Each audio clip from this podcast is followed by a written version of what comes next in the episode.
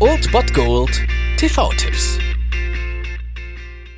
Tagesagt und moin, hier ist wieder euer Filmkonsigliere Margie und wenn ihr auf Fremdschämen TV von RTL verzichten könnt, aber mal wieder Bock auf einen anständigen Film habt, dann hab ich vielleicht genau das Richtige für euch, denn hier kommt mein Filmtipp des Tages.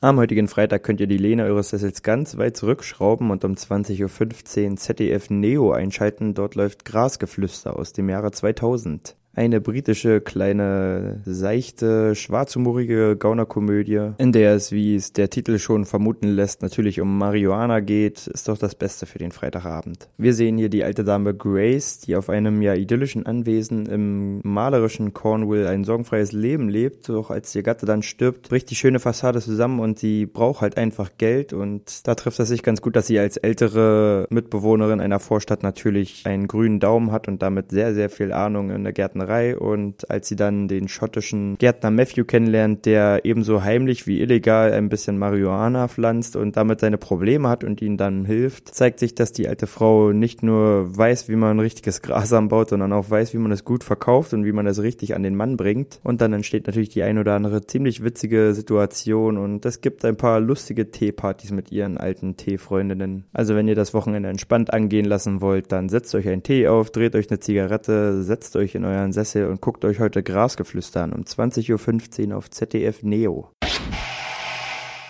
Das war es mal wieder von meiner Seite. Den TV-Tipp findet ihr auch nochmal unter Ernst FM. Dort haben wir auch noch einen Trailer für euch. Und ansonsten hören wir uns täglich 13 und 19 Uhr. Ihr habt auch heute wieder die Wahl zwischen Filmriss und Filmtipp. Und ich bin dann mal weg. Macht es gut, Freunde der Sonne.